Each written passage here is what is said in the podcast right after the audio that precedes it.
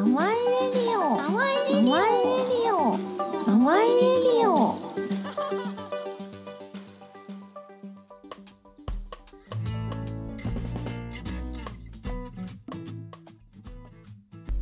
ローカルエンジョイエブリデイアアワイイレディオ、えー市役所勤務でインクライン大家のちゃんと建築家でシェアハウス淡い大家のタミちゃんこと奥田達郎がお送りする小さい地域の楽しみ方を考えるラジオプログラム。宝塚市清小路にて人が集まる場を作り続けています。清小路をはじめいろんなゲストをお招きして地域の楽しみ方ローカルエンジョイエブリデイを提案していきます。始まりました。第6回ということで。第6回。どうですか今日はチャンさん。いやーいい天気でいい天気でね。今日は4月の10日ということですね,、10日ですね。今日はインクラインであの前回0505でねやってたあの、うんうん。スーパーファンカスティックインクラインの開催日ということで。そうですね。そちらを抜け出して今収録に来ております。もう民坊が撮りたい言うて撮りたい言うてね撮りたい撮りたい言うて抜け出してきましたはい、で今日のゲストは、えー渡辺義弘さんで、えーチョコ鍋さんと言われてますね。神戸市役所勤務で塩屋チョコレート、えー神戸の塩屋という地域の塩屋チョコレートの大家さんです。ありがとうございます。ようこそ。ようこそ。まずはね恒例のタコ紹介から入っていきたいと思いますけども。まず、えーチョコ鍋さん今日よんお呼びしたのはまあ出店してもらっているっていうのがまずあって塩屋チョコレートのなぜか大家が大家なのに別に店やってるわけじゃないのに出店を手伝いに来るっていうところで。でまあ塩屋っていう地域でえっとチャンさんと同じくねあの公務員さんとして、えーまあ、街良くするために物件を買ってでまあいいお店を呼んできてでそのお店がまあ見事にバズってましてね。バズってますね。羨ましい限りです。羨ましい限りですよね。本当に。いいチョコレート屋さんができて、うん。なんかもう女の子がキャッキャ言うねお店を作っててまあ、チャンさんはすごい憧れて、ずるい。ずるい。なんですね、まあ、今日はそのチョコレート塩屋チョコレートの大家さんとしての話ともう一個あの活動として長田神戸市の長田っていう地域で、えっと、 local enjoy をしているという噂を聞きつけましたのでその話をちょっと伺っていこうかなと思ってます。よろしくお願いします。はい、お願いします。チョコ鍋さんじゃあちょっとなんかあのーまずは大家になったきっかけから伺ってってもいいですか、うんと大家になったきっかけなんですけど、あの長田区この神戸市長田区のところにある。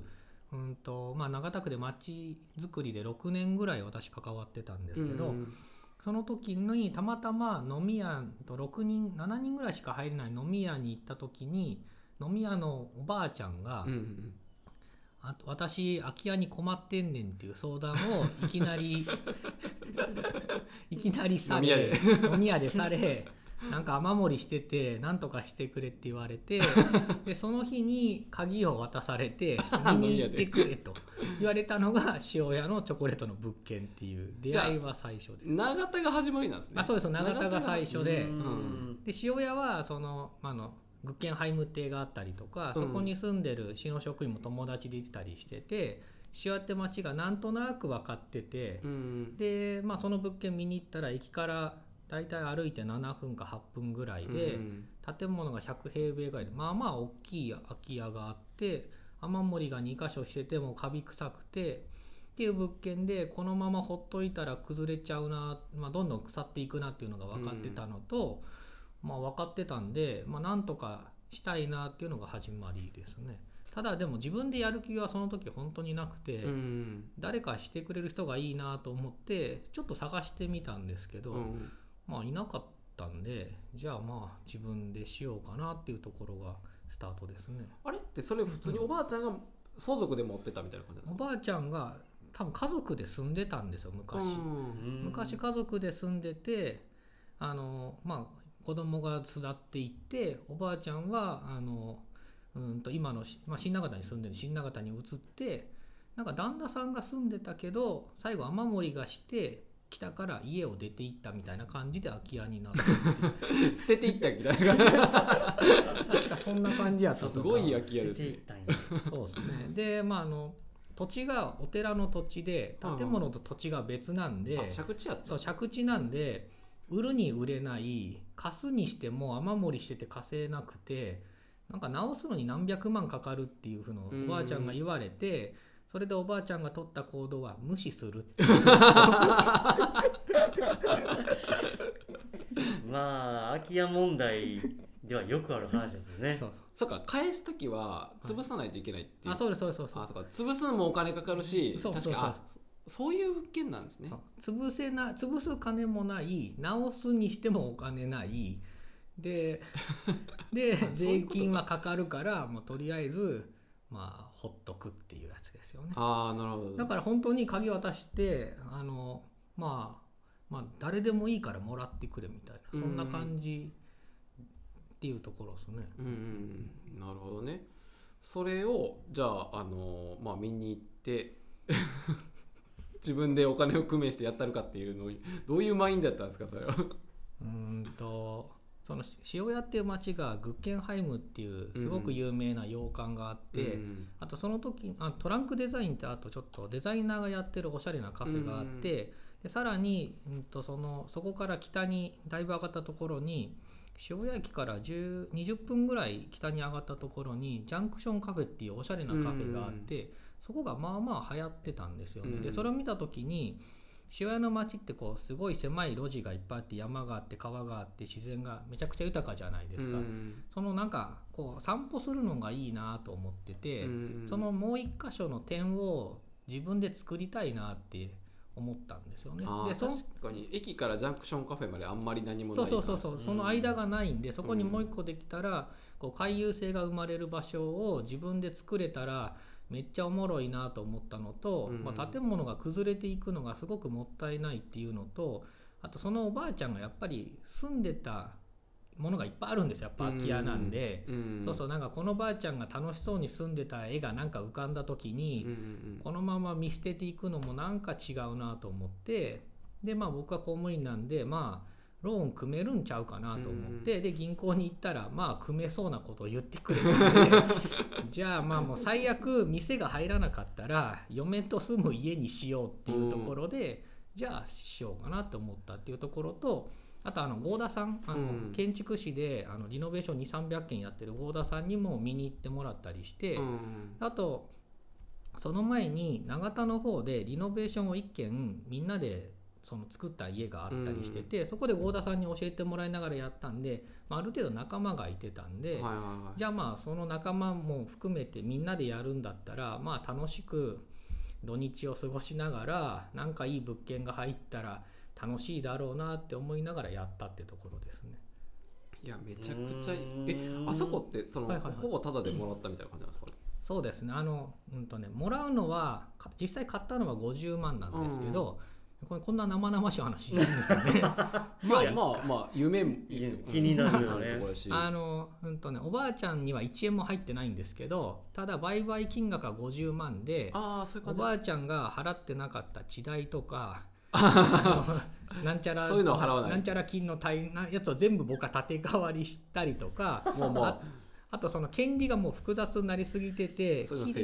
そういうの整理きれいにするのに半年かかってるんですよ。ああい。や結構大変やったそうそうあの保証協会行ったりとかあうんと不動産屋行ったりとか なんかいろんなところ行っ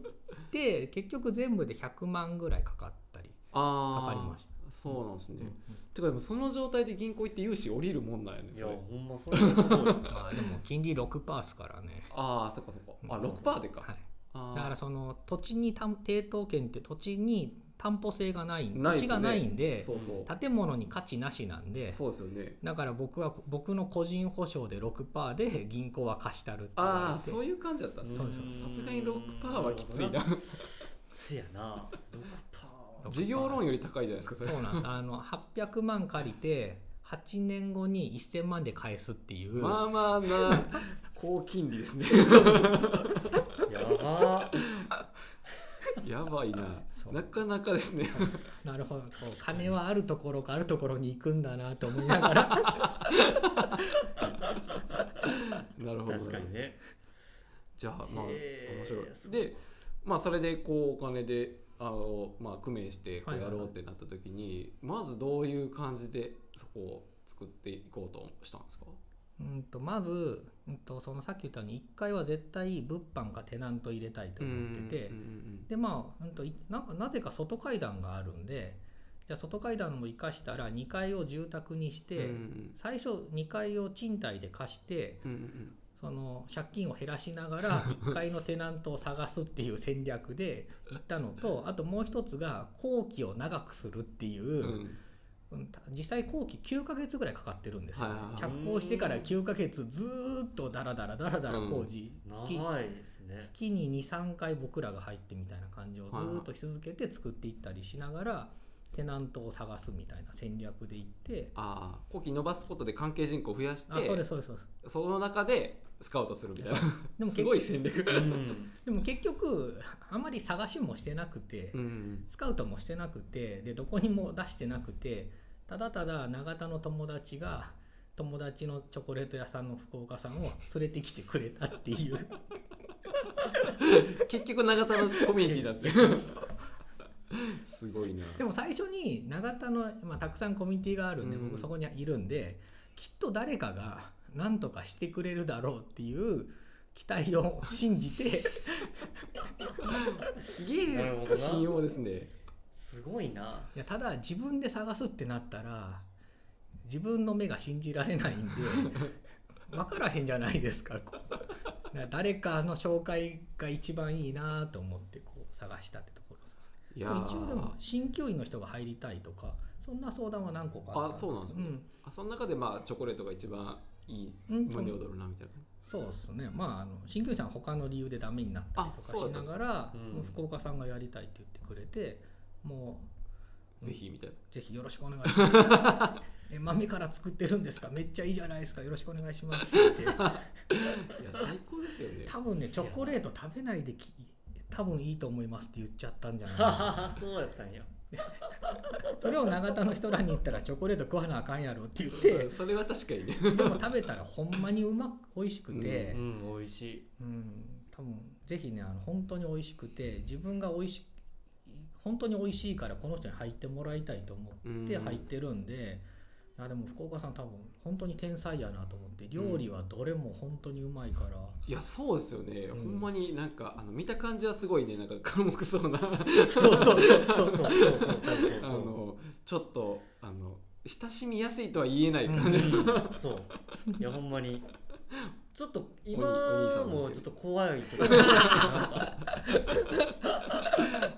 の繊細その手から繊細な福岡さんの作るうどんとかもマジでうまあそうなんくてすか。えーそういうの食べてみた。そう。食べてみたいな。全てがうまいんですよあの人。なんでなんか本当に才能のある人が入ってくれたんでまあ結果ら、まあ、僕はらついてるなっていつも思いながら、うんめちゃくちゃラッキーですね。どうどうですかチャンさんも僕らはねこう人をどう探すかみたいなところから始めましたけど。いやいやずるいっすよね。塩屋は。全然参考にならないでしょこ そうそういや塩屋ってもうだってもう結構いろんなね、うん。もうお店もいっぱいあるし、なんかチョコ鍋さんもめっちゃ清工事の羨ましいとかって言うけどいやいやいやいや塩屋の方が羨ましいですよってでめ逆にちゃくちゃ思うよね。逆に言ったらインクラインの1階は今はねこうレンタルスペースにしてるけどもともとテナント入っそれこそうん。塩チョコみたいなテナント入ったらめっちゃいいよねとかって思ってたけどう、うんなんかある段階か、まあ、もっと粘ってたらうまいこと言ったのかもしれないけどなんかあのある段階からここ無理じゃねってなって結構距離あるしみたいな。そうやな。まだね厳しいかな。そうだから塩屋は羨ましいですけどね僕からしても。でも塩屋チョコレート今やって1年半なんですけどやろうとした時にみんなに反対されましたけどねその普通の道からは見えないしちょっと奥まっていって路地で曲がってさらに入るみたいな形にしてるんでそんなとこテナント入るんかなみたいなのはまあまあ言われたんです。やそれは福岡さんがもうやっぱちょっそうそうもうと変態ですね。まあ、福岡さんとあとマンパワーの口コミめっちゃすごくて塩チョコできた時にめっちゃいろんな人から塩チョコ行ったみたいな感じのこと言われえーそうたし、なんですか。ああへー。でもなんかうん情報はでも入ってきてたな。そうですね。であとその塩やチョコレートっていう物件の前がねなんか謎の空き地になってて。寺のものなんですかね。そうそう。あの全部道路から建物シェアチョコレートと隣の酒屋さんとその庭全部お寺の土地で。あでもあれやな。あんま言われへんのですけどあそこ別にあのうんと借りてはないんですよ。ただ子供とかが使うならいいよっていうな謎 謎謎約束で使ってるみたいな形。まあでもお庭みたいなね。そうですそうです。植えたら植えたりしたらダメだけど。そうそうそう。菜園はダメって言われててっていうところで。でもあの空間があるんでなんかそのやったら気持ちいいのが作れるかなみたいな最初から思ってですね。てでその塩屋ってみんなその海が見えるのがいいとかいうのをみんな思ってた時だったんで、うん。僕がした時は、うん。でもあそこでああいう空間なのとちょっと奥まった路地に行ってあの広い庭が見えてから振り返ったらシェアチョコレートがあるっていうシチュエーションがすごくいいなと思っていてて、まあ、あのちょっとその後付けもあるんですけどあの僕があのテーマでかんあのなんでああいうこうちょっと路地行ってから上がって中入るかっていう風なスキームにしたのか、まあ、計画にしたのかっていうと大学生のモテないお男の子がうん。シュアチョコレートを知ってて、であのちょっと狙ってる女の子と一緒にあそこのこう路地を歩いて曲がって振り返ってここだよって言って女の子が「えっ?」てなったのをなってドヤ顔する絵が見たくてああいう。何なんですか？ディティール細かいシチュエーション。何それでもっていう風な感じで使ってほしいなと思って。それ実際使われてんのかなそうやって。わ使われてそうや。でもまあ大体女子が多いけどね。そうそうそうそう。確かに。女子2人組がいっぱいですけどね、でねその空き地使ってそのはい塩やチョコレートの福岡さんが主催するあれマーケッあトをしてる。で週1とえ結構やってますよね。そうですね。常になんかあのポップアップショップうんねあうんうんうん。の服屋さん来たりとかお花屋さん来たりとはいかっていうのがめちゃくちゃ行われてて関係人口がすごいことになってるなんですよと思ってね福岡さんがとりあえずもう外からたくさん人を連れてきてくれるんで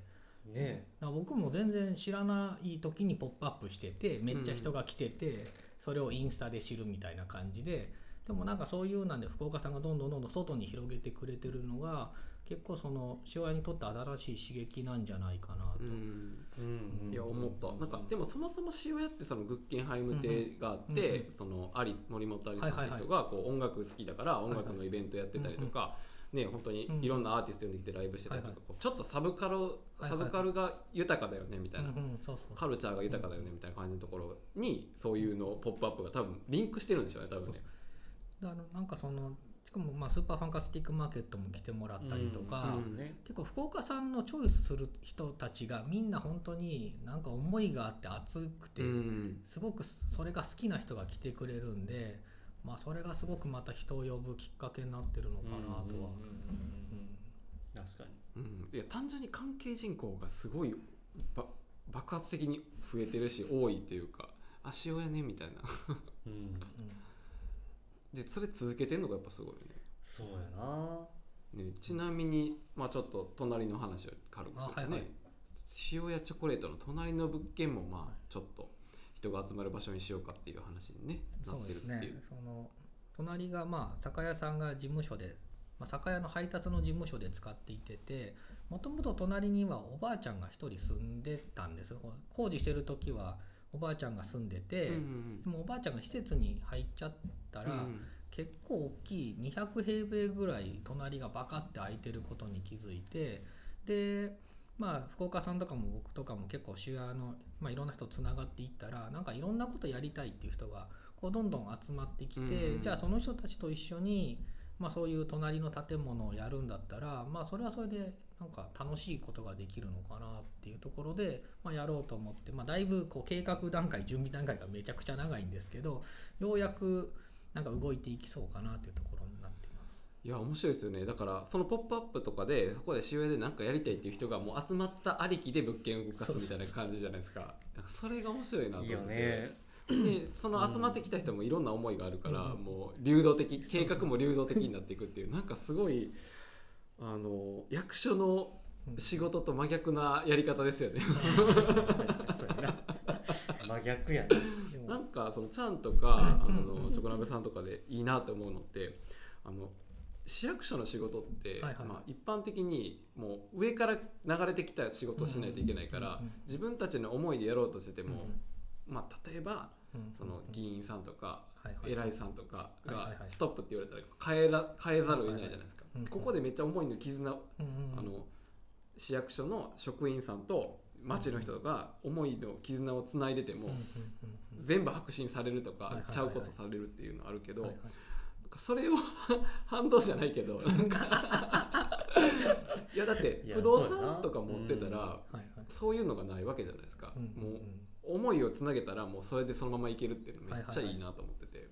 そうっすよね。まあ自分がねしたいようにできるっていうのは楽しいところの一つではありますよね、うん。でもそのでもやりたい人がやっぱり本当になかなかね自分で一歩踏み出すのが難しいから一緒にそうなんでなんか作っていけたら、うん。なんかそれはそれでなんかすごくなんかもっと仲良くなれるのが楽しくてなるほど。んかそういうイメージかな。でも本当はシュワイチョコレートやった時にはいはいはい。もう二度と不動産はやらんって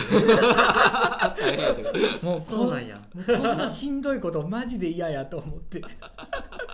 いや楽しいこともめっちゃ多いんですけどしんどいこともめっちゃ多くて。それはねチャンさんはまあそれはそうですね。そうですね。なんかね。借金しながらねなんか。そうそうそうそうそういろんなものと戦っていろんなものそうめちゃくちゃ戦ってますよもう。本当に。何と戦ってるんですか？いやーまあね。まあうるさいだのね。うるさいだの。いつまでやっとんねんだのとかね。うんまあね。儲かってるんでしょみたいな。うんとかね。儲かってるんでしょう話多いっすよね。それは全くですよね。むしろ出資してるだけやもんな。本当にねゼロっすよほとんど。二人ともそうだもんね。うん。ね大赤字ですからね。大赤字ですよね。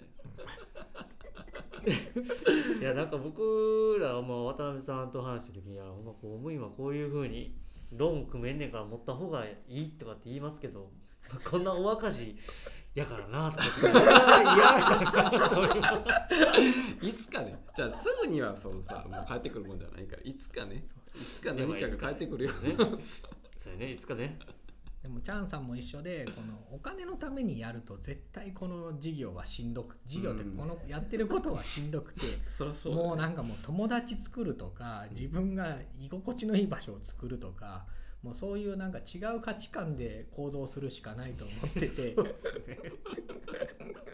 でもお金の話だと切ない気持ちになりますよねなりますね。なりますね。いやでも本当に尊いなと思って。い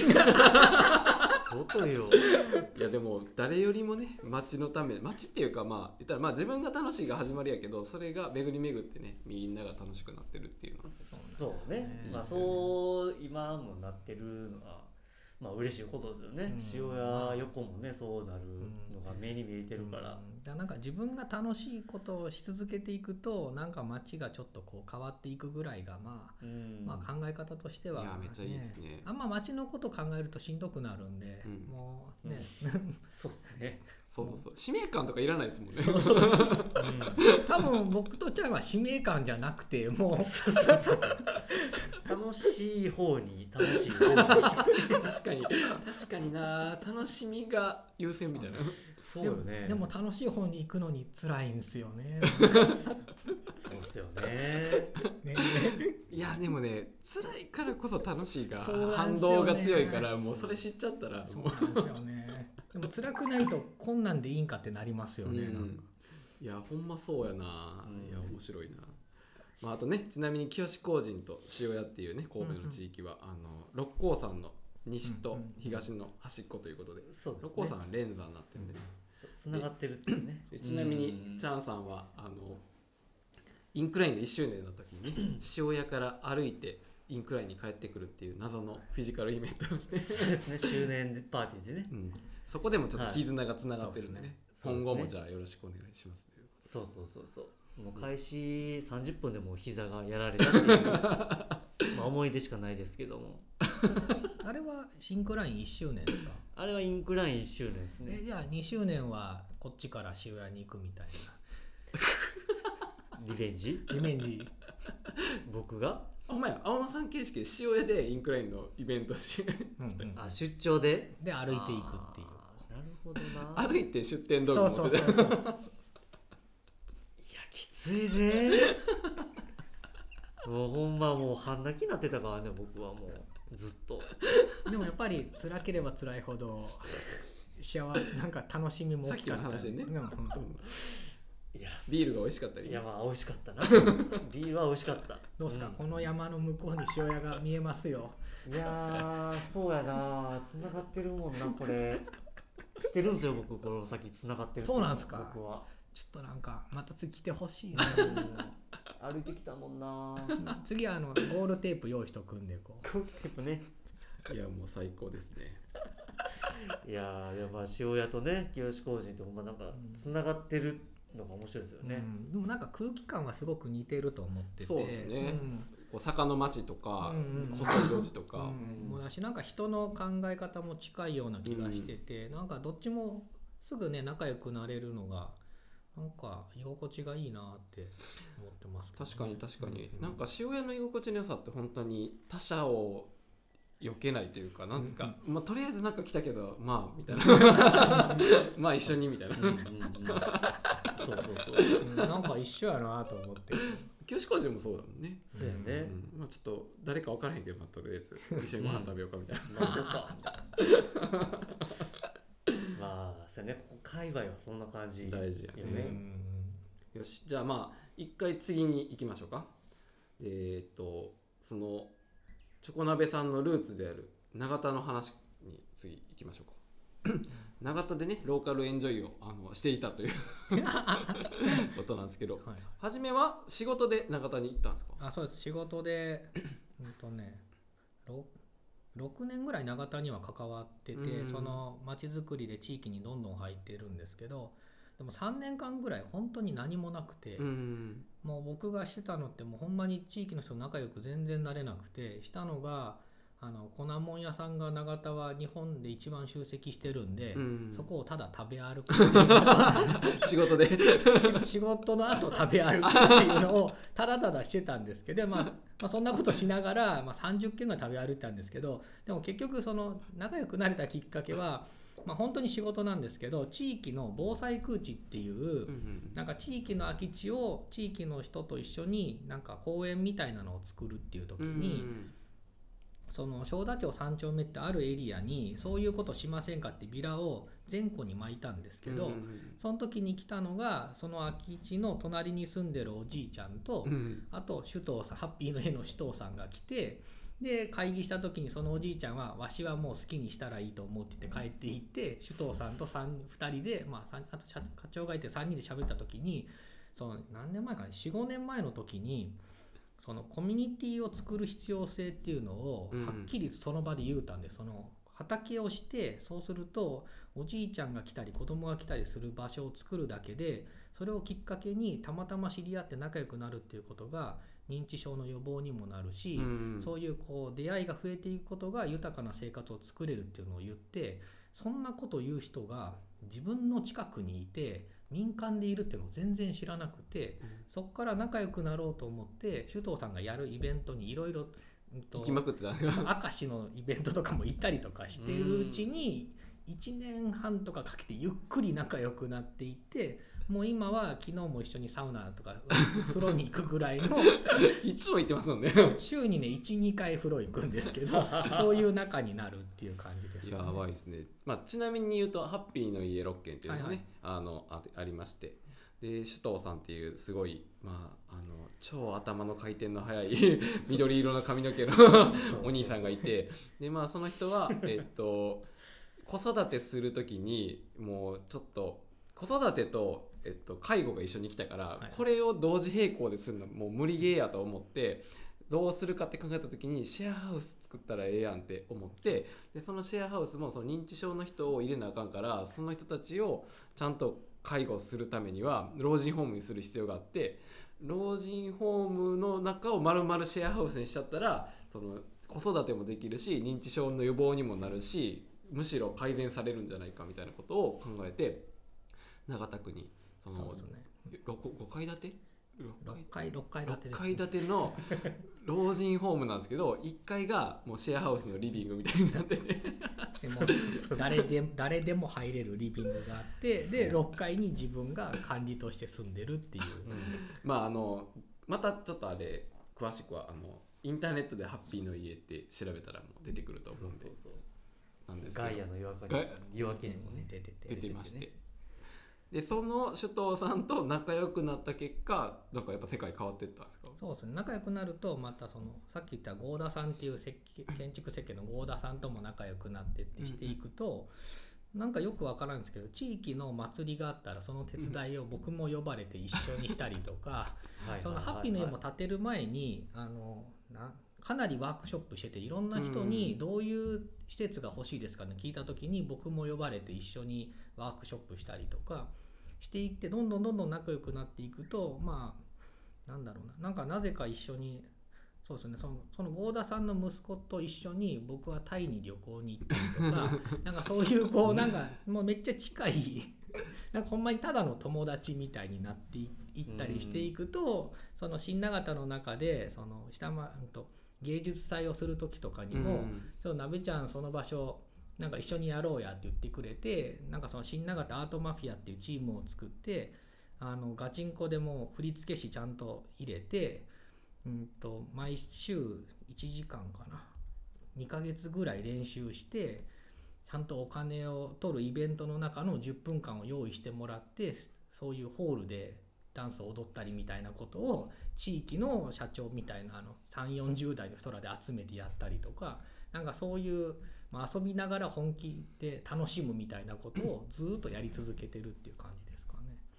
いやすごいよね。本当そうですよね。なんかそのまあダンスボックスっていうね。そうですあの NPO 法人コンテンポラリーダンスのまあ言ったら一番関西であの そういう発信拠点みたいなところが長田にあって、だからそことコラボしてなんか面白いことやろうよってなった時に面白い仲間が勝手にすごいスペックの高い面白い仲間が集まってきちゃって それに声がかかるっていう。かそうなんですよね。しかも全員ちゃんと練習するんですよ。真面目。ちゃんとするんですよね。だから手手も抜けないししかもでも振付師入れて、うんダンスボックスだと100人ぐらい入れる箱の前でみんなでやるからみんなちゃんとたのでもそれをそのなんだろうな。言ったらみんなお金もらえないじゃないですか、うん。でもお金じゃなくてそれ自体が楽しいと思って 本当にやるんで。でもそういうところが多分僕らが公務員とかじゃ仕入れない、うんうん。絶対わからないね。なんかこの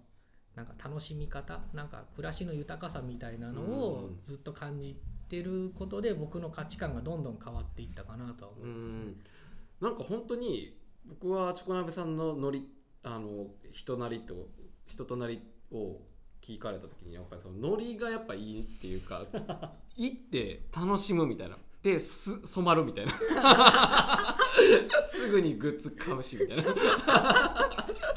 そうなんか。そこら辺ちょっと僕も似てるなと思って。確かにちゃんもそうだようねん。すぐ行ってそ仲良くなるっていうかそのそ染まるっていうかもう共同体にななれちゃうじゃないですか。なんかそこが強さなのかなと思うんですけど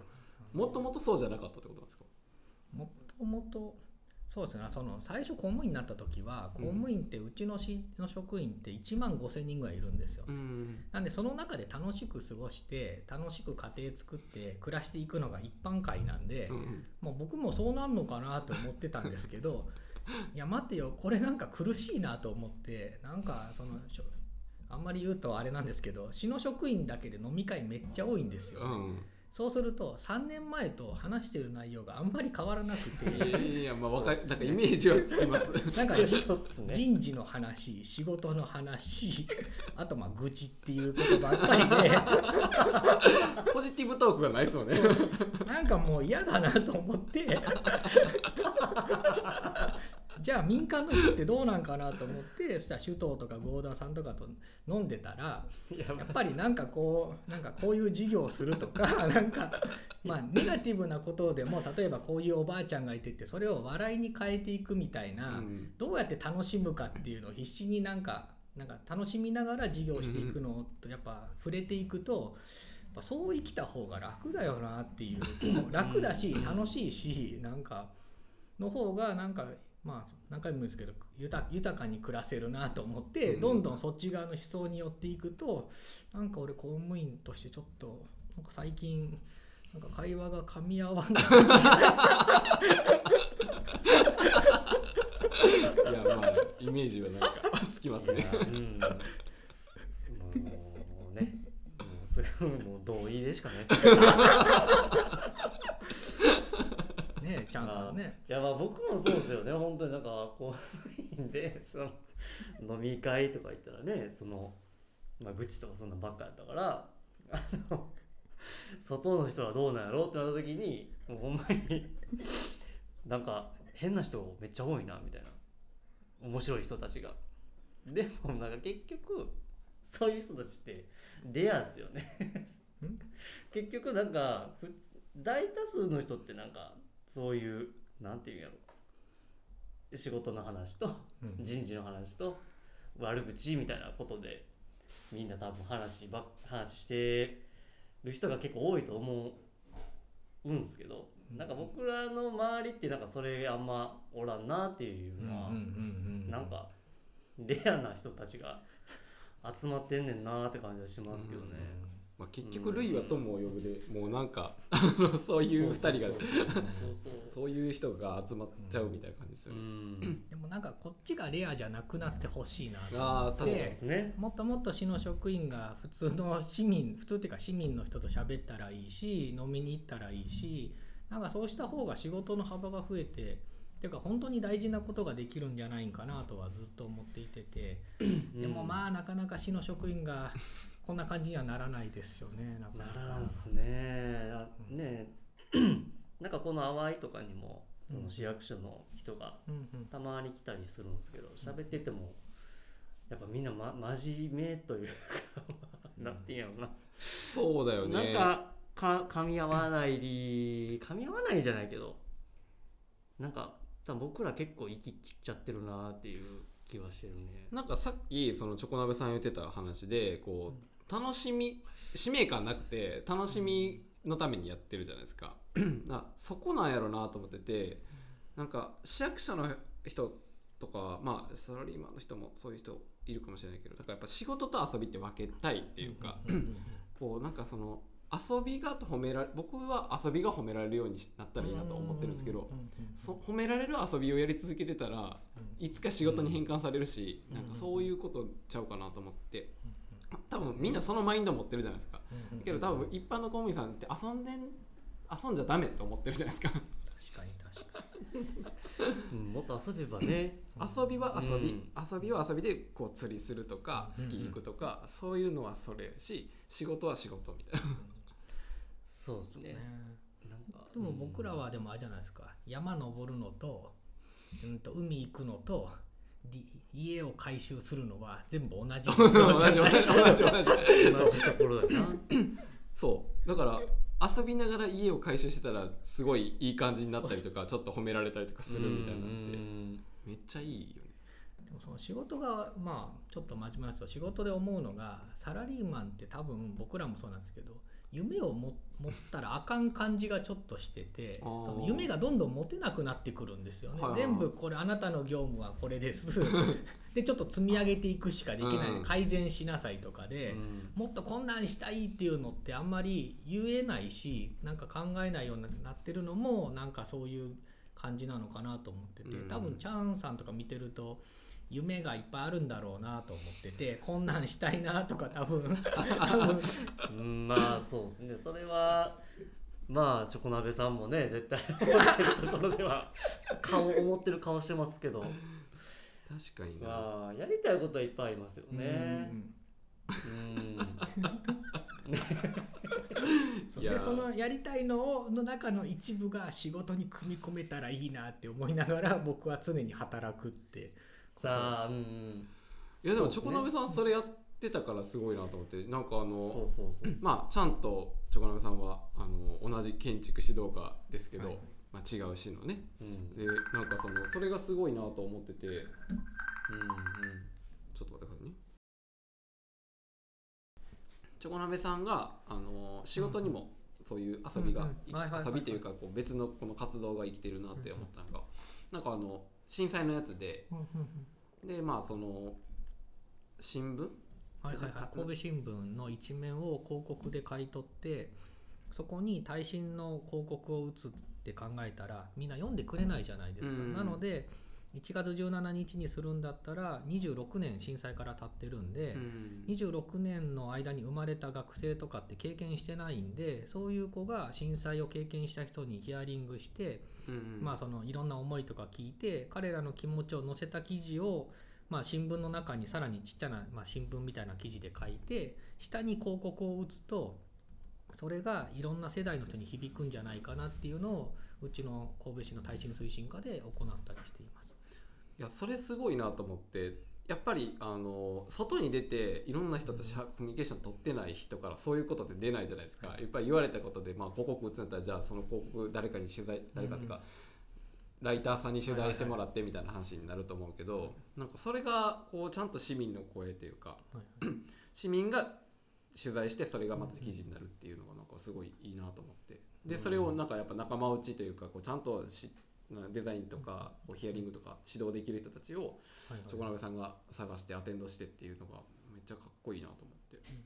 まあ、その大学生にてほしい人っていっぱいいるじゃないですか、うん。このでしかも震災をきっかけにいろんなことをチャレンジしてる人がたくさんいるんで、うん。そういう人に出会えるきっかけって僕が欲しかったんで。いやだから仕事とまあ。じゃなくてあの学生、まあ、ほとんど僕は知ってる人を紹介したんあ、で、うんその場で会うっていうよりかは学生だった時にそういう人と出会えてたら、もっと自分の人生が変わったんじゃないかなって思うと、じゃあそういう人を紹介してあげたいっていう気持ちがまずあって。うんうんまあ、1人か2人ぐらいは本当に会いたかったんで会ったりとかもしながら、でもその神戸新聞の当時取材してた人に取材しに行くとかももう言ったら本当に棺桶いっぱい並んでるところので写真を撮るかどうかずっと悩んでた葛藤の話とかも聞けたりとか、まあ、あとはそういうこういざ帰るキャラバンっていう防災を遊びながらするみたいな人にも、うん。うん、と取材しに行くみたいなのってなんかすごく学生も楽しいし本気になれるしそういう人もなんか知ってもらえるなんか耐震だけじゃなくて地震だけじゃなくてそういう人がいることもいろんな人に知ってもらえたらいいなと思ってなんか企画は考えたりしてて。まあでも通すの大変なんですけどねそういう。大変そう。大変そう。そうする自信ないもんなそんな。思ってもだから結果的にやっぱりそのそれが大変やと思ってはい別にもうそんなことやらんでいいかっていう思考にみんな陥っていくじゃないですか。はいうんそうやな。大変やったらもう言われたことやってるだけにしようかみたいな感じになっていくから。なんかそれはもったいないですよね。そうですね。まあでも神戸市結構チャレンジさせてくれる文化があるんで、まあそういうのはすごく救われてるところかなと、うん、うん。いや面白いなぜひあのカタカナで1.17からって調べてもらったら、うん、と多分記事が出てくると思うんで、読んで、うん、とと紙面 2, め2枚分かな？新聞の紙面2枚分に記事がびっしり書いてるんでうん。読んでもらうとちょっと面白い。まあ結構うん。読み応えがあるんで、1.17から。でもそうですよね。知らない世代がその友達が取材したんやったらまたそれ読もうかなみたいな感じになるし。うん。なんかめちゃくちゃいいいいっすねいやほんまそうよな。でもでもなかなかねこう評価してくれる人としてくれない人にはっきり分かれるから、うん。やっぱりそれは仕方ないかなと思ってて、うん。まあねどのレイヤーでこうカーのレイヤーなのかブーのレイヤーなのか曲のレイヤーなのか詩のレイヤーなのかどこで考えるかっていうところも大事だし、まあね時期の話もあるしまあいろいろな考え方があるからまあそれはそれでなんかそういう考え方を聞けるのもまあこうまあ公務員あるあるなのかな。とうんうんうん。いやめちゃくちゃいい話ができてる気がするな。まあじゃあ時間もあれなんでもう最後にあのどうですか？なんか清志工人今回イベントとか清志工人の街のこととかちょっと教えてもらったらそのいろんなところで戦ってきた。戦ってもないですけどなんかそのやっぱりみんなが楽しそうに自分がやりたいことを本気でやっててそれがこう広がっていってるのがすごく正直に羨ましくてしかもこうタミちゃんがハブになりながらこんな一気にねうんとスーパーファンカスティックマーケットの3周年とインクラインが組んでこんだけ大きくできるっていうのはもうやっぱ清志工人ならではだなと思っていててでもやっぱりそのさらになんか街のこの緑が多くて参道の気持ちよさとかそういう、ね、山が近いっていうこう景観的なところもいいしなんかみ人も魅力的だしなんかすっごい通いたくなる街で。なんか塩屋が羨ましいって言ってくれるんですけど僕は教師個人がマジで羨ましいお互いこうやって羨ましがってるっていうそうなんややっぱそうやな住んでるとやっぱ見え分からんけどやっぱ。隣の芝がね青く見えちゃうから。ね、うん。完全に完全にお互い青く見えまくってだ。って塩屋もね本当にあの塩屋は羨ましいとこってやっぱりこうちょっと賃料安いからこう人はいはい。呼んでこれやったらっていうのを言いやすいっていうか、始めるハードルが結構低いなっていうのがあって。ね、教師工人はそういうハードルがちょっと高くて家賃が高かったりとかうん。物件がそんななかったりとか。でそうだな。それのハードル超えるためになんかちゃんがややろうとしてて。お互いですよね。そのチョコ鍋さんがやってる塩チョコもそうだしその隣もなんか、はいはい。あのさらにハードル低く「ポップアップやりまくれるみたいな感じの状態を作ろうとしてるからめっちゃいいっすよね。うん。そうですね。そういうこうやりたい人と一緒にやるのもいいですしあと正直言うと自分みたいな公務員とかサラリーマンがなんか一歩踏み出すのってすっごいハードル高いししんどかったじゃないですかこうなんか。なんでそういうなんがこう踏み出しやすくなるような場所を作ってあげたらもっとなんかみんな自由に気楽に生きれたらなんか楽しいかなとは。うん。インクラインも結構そういうふうにそういう気持ちで、まあ、始めて、うんうんまあ、誰かのきっかけになるような場所になればみたいなことも言ってたんで、うん、そこは本当に同意というかそうやなと思いますね。うん。いやそれこそなんか公務員っていうかそのなんですか役所のあるべき姿なのかなと思っててそのなんかあの今僕本当に、まあ、役所の人からなんかどう意見求められたりとかするんですけどなんかお金出すっていうよりもうん。ただ場所とかやりたいをこうバックアップできるっていう環境があるっていうのが町にとって強みになっちゃうかなと思ってて。2人がやってることはほんまにすごいなと思って。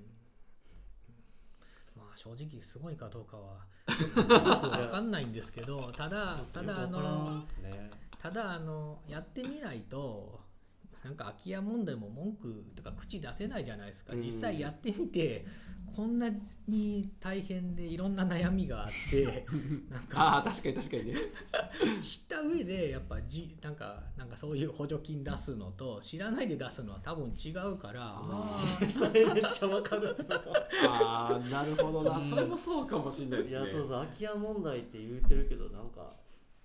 あんまりいろいろあるねっつって。うんその体感として分からんかったらなんか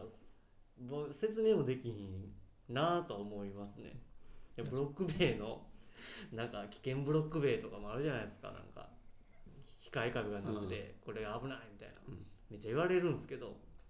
なんかそういうのをこの間神戸市でそれを自分らで こう解体するみたいなワークショップみたいなのしてたじゃないですか。あれ僕めっちゃ行きたくてなんかそういうのあいそう言ってたじゃないですか。チョコ鍋さん。でそういうのやってる人がなんかブロック塀の補助金とか。ブロック塀のあなんかそれは大事やな。解体のそのなんか説明するの全然違うじゃないですか。でもほんまに見て危ないなって思ったから。ポコンっていくでしょあれ。あのコツってあったらベコって倒れて。う、ん。であの下に行ってたらほんまにやっぱ危ないしっていうのもっていうところも思うしあと例えば商店街の補助金もその仕組みが本当にいいのかどうかとかもうん。と本当にいいのかよくわからないのよくあるんでじゃあ自分がその商店の人と仲良くなってリアルな話を聞けた方がやっぱりなんかあるべきかなとは。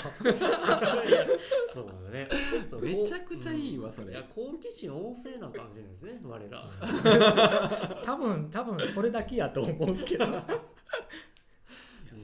しいな、なるほどね。まあじゃあこんな感じでいやもうめちゃくちゃいい話聞けたんでもうこれはちょっとバズり会神回かもしれないです。でもそのなんか、ちゃんが言ってくれることが僕めちゃくちゃ嬉しくて、うん言うたらあの同じようなことしてる職公務員って本当にいないからある意味ベンチマークがいないんですよね。で 僕はあのチャンをずっとベンチマークに置いて チャンと首藤と、まあ、首藤をベンチマークするともう圧倒的敗北なんでしんどいんですけどでもなんかそこいうとこ人をこうタミちゃんとかもベンチマークにしていかないとなんかもうなんだろうななんかこう次の展開とかうん。なんかこういうのがしたいとかまだまだややれることがあるなっていうのはやっぱりちゃんから刺激をめっちゃ受けてるんで ぜひねちゃんは永遠のライバルとして、めっちゃいい話。いい話で。借金をさらに2倍3倍増やして。そうですね。ちょっとローンをねどんどん増やしていこうかな。でお互いどっちがこうあのおもろく おもろく楽しくなれるか勝負していきたいなといやいいわそのその争いめっちゃいいじゃないですか。負けたくないですね。でもいやなんでやろ負けたくない。なんかそこのチキンレースのおかげで周りがみんなちょっと楽しくなっていくみたいな。でも実はお互い戦ってないんですよね。あのある時やってからちゃんどうなってんのかな みたいな。いやでもそういう意味では2物件目をねチョコ鍋さんは塩チコ横で。素晴らしいですよね。いやそれはもうそう。ちゃんからしだから僕たら憧れる。もインクライン横。を いつか。インクラインよインクライン横はちょっとね狙ってるのでね。でも今日のこのスーパーファンカスティックマーケットインクラインはある意味僕らからしたらすごくやっぱしにくいじゃないですか。多分シワじゃできないんですよね、そのこんだけ店舗を口説いていってってやっぱり個人事業主でそこまでつながって一緒にやろうっていう共通の価値観ってやっぱり作りにくいじゃないですか、うん。それはもうタミちゃんが設計してて思いが一緒とかそういうこう街にどうなんかこう一緒に飲んでたりとかする関係性があってできるから、やっぱ今日見てもやっぱりいやまあちゃんやっぱさすがさすがさすがチャンスチャンチャンさんチャンさんっすねみたいな。いやもうこの褒め合戦いつ終わんねんひとまずじゃあ締めましょうか。は いあありがとうございます。今日はチョコ鍋さんこと渡辺義弘さんでした。ありりががとうございました。ありがとうございレディオ。あレディオ